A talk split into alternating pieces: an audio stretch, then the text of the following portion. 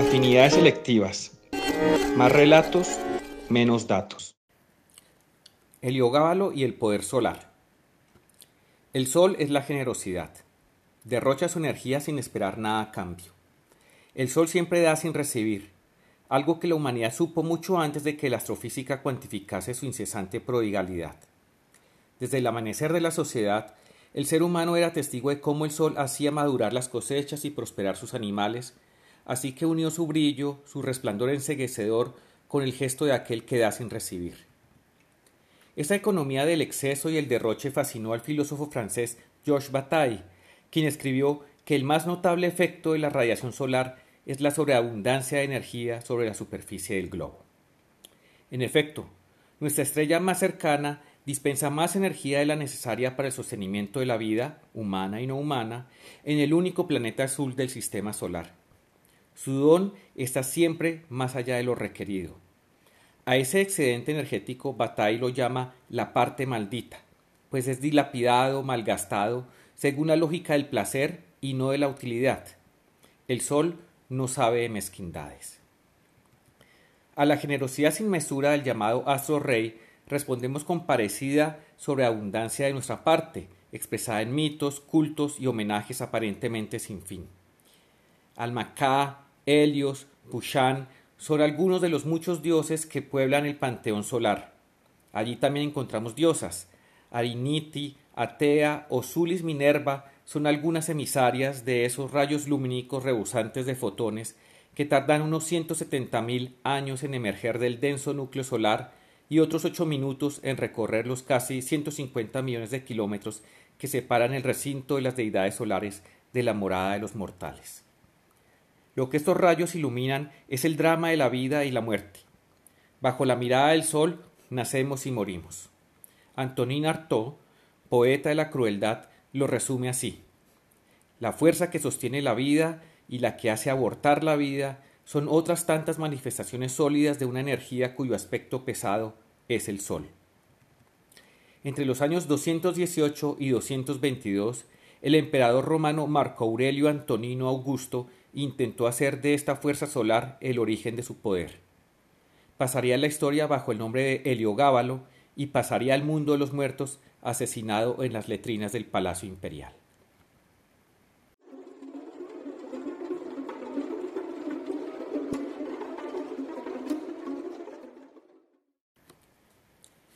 La historia de la maldad tiene sus figuras canónicas. Cuando se trata del Imperio Romano, son ineludibles las de Nerón, quien calcinó Roma hasta los cimientos, y la de Calígula, que nombró cónsul a su propio caballo. Historiadores encopetados del imperio como Edward Gibbon y Pierre-Jean-Baptiste Chaussard han hecho depender su decadencia de la depravación de estos emperadores. Pero su mayor desprecio lo reservan para Heliogábalo, considerado tanto por Gibbon como por Chaussard como uno de los peores de su clase. Sus cuatro años de mandato, aunque breves, difícilmente habrían podido ser más intensos. En la historia antigua, una obra anónima del siglo IV, el autor de la parte consagrada de Leogábalo pide disculpas a los lectores por no poder dejar de referirse a las prácticas sexuales del emperador, pues cree que es vergonzoso incluso decirlas. En el siglo XV, el humanista Helio Lampridio evitó de nuevo abundar en los detalles y se refirió a Heliogábalo como una bestia de lujurias antinaturales. Y en su historia de Roma de 1844, el alemán Bartol Georg Niebuhr sostiene que los vicios de Heliogábalo eran sencillamente demasiado desagradables para aludir a ellos. Si bien no hay poco de batería y remilgo en esas afirmaciones, hay que reconocer que Heliogábalo fue un emperador poco convencional. Acá nos internamos en las brumas de la ficción y la maledicencia, pues con excepción honrosa de Leonardo de Arrizabalaga y Prado, los historiadores han preferido que los prejuicios de historiadores aficionados y las invenciones de artistas variopintos tengan la última palabra acerca de la vida de Leogábalo. Parece en todo caso que ejerció la prostitución, practicó el sadomasoquismo, ofició sacrificios humanos, se casó con dos hombres, uno de ellos un cochero, reclutó un ejército de putas, construyó una torre de suicidio e hizo público su deseo de cambiar de sexo quirúrgicamente.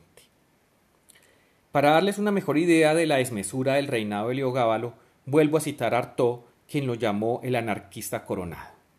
Dice así: Si en torno del cadáver de Heliogábalo, muerto sin sepultura y degollado por su policía en las letrinas de su palacio, hay una intensa circulación de sangre y excrementos, en torno de su cuna hay una intensa circulación de esperma. Heliogábalo nació en una época en que todo el mundo se acostaba con todo el mundo y nunca se sabrá dónde ni por quién fue realmente fecundada su madre.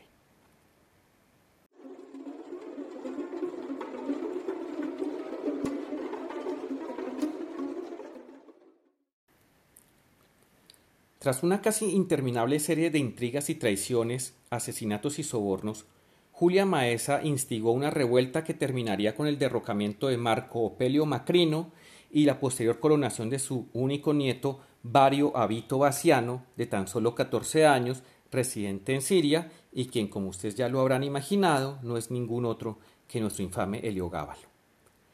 La primera medida del joven emperador, sin siquiera haber entrado en Roma, fue ejecutar al comandante de sus tropas y disolver la legión que lo había llevado al poder, porque no hay poder que se alcance sin algún derramamiento de sangre, tal parece. En su Siria natal, Heliogábalo era el sumo pontífice de El Gabal, un antiguo dios solar encarnado en un meteorito sagrado tallado en forma fálica. Así que su segunda medida fue latinizar el nombre del dios, que pasó a llamar Elagábalus, de ahí luego Heliogábalo, y llevar la piedra a Roma, en donde decretó su culto a despecho de los dioses locales. El historiador romano Herodiano cuenta que lo peor, no obstante, era la indignidad con la que Heliogábalo oficiaba el rito, encaramándose al altar fálico con atuendo afeminado y las tetillas al aire, mientras senadores y funcionarios imperiales eran obligados a presenciar semejante afrenta al panteón romano tradicional. Heliogábalo se casó con Julia Aquilia Severa, una sacerdotisa vestal, a pesar de que las vestales debían permanecer vírgenes durante treinta años, so pena de morir enterradas vivas. Después vendrían sus casamientos con Julia Cornelia Paula y con la viuda Ania Faustina, cuyo marido mandó ejecutar justamente para asegurar su viudez.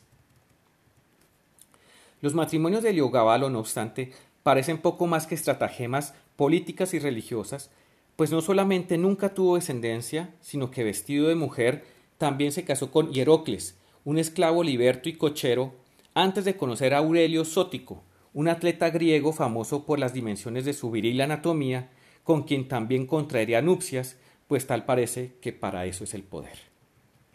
A Hierocles quiso coronarlo César, aunque sin éxito, para considerarse él mismo su emperatriz consorte.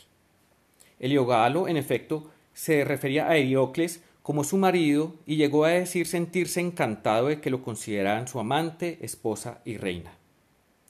De Aurelio Sótico, por su parte, poco se sabe más allá de que gozó de tanto poder que los jefes de las distintas cancillerías lo respetaban como si fuera el marido del emperador.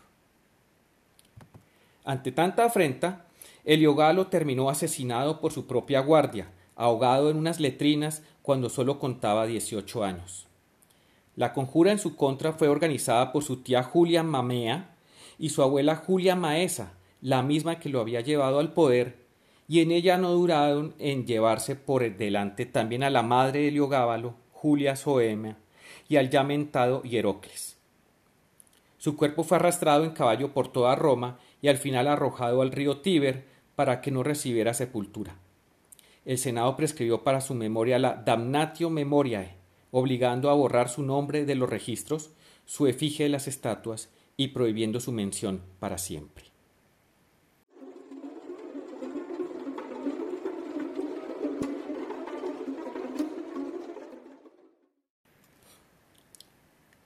A pesar de que con lo dicho hasta acá no parecen faltar motivos para el innoble final de Leogábalo, parece ser que la más determinante de sus afrentas a la sociedad romana del momento es el poder que las mujeres obtuvieron durante su reino. Se suele atribuir, en efecto, el gobierno efectivo de Roma durante esos cuatro años a su tía Julia Mamea, su madre Julia Soemia y su abuela Julia Maesa, a las que Arto llama una playa de Julias. Madre y abuela serían las primeras mujeres en ingresar en el Senado. El propio Leogábalo, de hecho, protagonizó una notoria evolución personal en el curso de su gobierno, empezando por maquillarse, según los registros, con más exageración que la permitida a una mujer decente y ataviado afeminadamente con collares de oro y vestidos ligeros. En una ocasión se afeitó sus mejillas y asistió a una fiesta para señalar el evento, pero después se arrancó los pelos para así parecerse más a una mujer. La historia augusta reseña que, además de trasvestirse, le gustaba ir a las tabernas por las noches llevando una peluca y allí ejercer el oficio de las buhoneras. Se afirma que Leogábalo es el primer transexual del que se tiene certero testimonio histórico, el cual se debe a Dion Casio, según quien Heliogábalo llevó su obscenidad hasta tal punto que preguntó a los médicos si podían idear la manera de introducir en su cuerpo una vagina por medio de la incisión, prometiéndoles a cambio enormes sumas de dinero. Llegados a este punto, vale la pena repetir que con frecuencia se advierte que las canalladas del emperador seguramente han sido magnificadas a posteriori, pues su figura no ha despertado nunca las simpatías de sus pocos historiadores. El ya referido Edward Gibbon dijo de él en 1776 que se abandonó a los placeres más groseros y a una furia sin control. En 1911 John Stuart Hay lo califica de psicópata sexual y Robert Hans van Gulik lo llama sádico neurótico en 1974. A todas luces, algo así como 18 siglos de ignominia no es algo que uno se pueda sacar de encima tan fácilmente. Y sin embargo, y sin embargo, el yogalo puede ser algo más que insignia de infamia y decadencia. Su energía solar quizás alcance a redimirlo, aunque sea tan solo un poco.